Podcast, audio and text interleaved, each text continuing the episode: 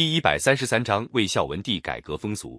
北魏自从太武帝死去后，政治腐败，鲜卑贵族和大商人压迫人民，不断引起北方人民的反抗。公元四百七十一年，魏孝文帝即位后，决心采取改革的措施。魏孝文帝规定了官员的俸禄，严厉惩办贪官污吏，实行了均田制，把荒地分配给农民，成年男子每人四十亩，妇女每人二十亩，让他们种植谷物，另外还分给桑地。农民必须向官府交租服役，农民死了，除桑田外都要归还官府。这样一来，开垦的田地多了，农民的生产和生活比较稳定，北魏政权的收入也增加了。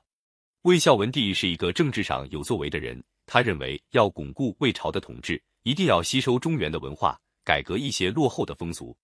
为了这个，他决心把国都从平城迁到洛阳。他怕大臣们反对迁都的主张。先提出要大规模进攻南齐，有一次上朝，他把这个打算提了出来，大臣纷纷反对。最激烈的是任城王拓跋成，孝文帝发火说：“国家是我的国家，你想阻挠我用兵吗？”拓跋成反驳说：“国家虽然是陛下的，但我是国家的大臣，明知用兵危险，哪能不讲？”孝文帝想了一下，就宣布退朝，回到宫里，再单独召见拓跋成，跟他说：“老实告诉你，刚才我向你发火，是为了吓唬大家。”我真正的意思是，觉得平城是个用武的地方，不适宜改革政治。现在我要移风易俗，非得迁都不行。这回我出兵伐齐，实际上是想借这个机会带领文武官员迁都中原，你看怎么样？拓跋成恍然大悟，马上同意魏孝文帝的主张。公元四百九十三年，魏孝文帝亲自率领步兵骑兵三十多万南下，从平城出发，到了洛阳，正好碰到秋雨连绵。足足下了一个月，到处道路泥泞，行军发生困难。但是孝文帝仍旧带盔披甲骑马出城，下令继续进军。大臣们本来不想出兵伐齐，趁着这场大雨又出来阻拦。孝文帝严肃地说：“这次我们兴师动众，如果半途而废，岂不是给后代人笑话？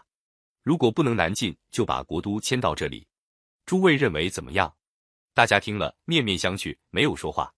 孝文帝说：“不能犹豫不决了。”同意迁都的往左边站，不同意的站在右边。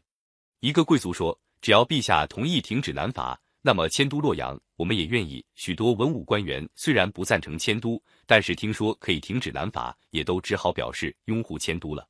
孝文帝把洛阳一头安排好了，又派任城王拓跋成回到平城去，向那里的王公贵族宣传迁都的好处。后来他又亲自到平城，召集贵族老臣讨论迁都的事。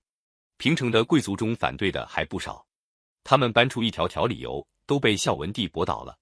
最后那些人实在讲不出道理来，只好说迁都是大事，到底是凶是吉，还是卜个卦吧。孝文帝说，卜卦是为了解决疑难不决的事，迁都的事已经没有疑问，还卜什么？要治理天下的，应该以四海为家，今天走南，明天闯北，哪有固定不变的道理？再说我们上代也迁过几次都。为什么我就不能迁呢？贵族大臣被驳得哑口无言，迁都洛阳的事就这样决定下来了。孝文帝把国都迁到洛阳以后，决定进一步改革旧的风俗习惯。有一次，他跟大臣们一起议论朝政。他说：“你们看是移风易俗好，还是因循守旧好？”咸阳王拓跋喜说：“当然是移风易俗好。”孝文帝说：“那么我要宣布改革，大家可不能违背。”接着，孝文帝就宣布几条法令。改说汉语，三十岁以上的人改口比较困难，可以暂缓；三十岁以下，现在朝廷做官的一律要改说汉语，违反这一条就降职或者撤职。规定官民改穿汉人的服装，鼓励鲜卑人跟汉族的氏族通婚，改用汉人的姓。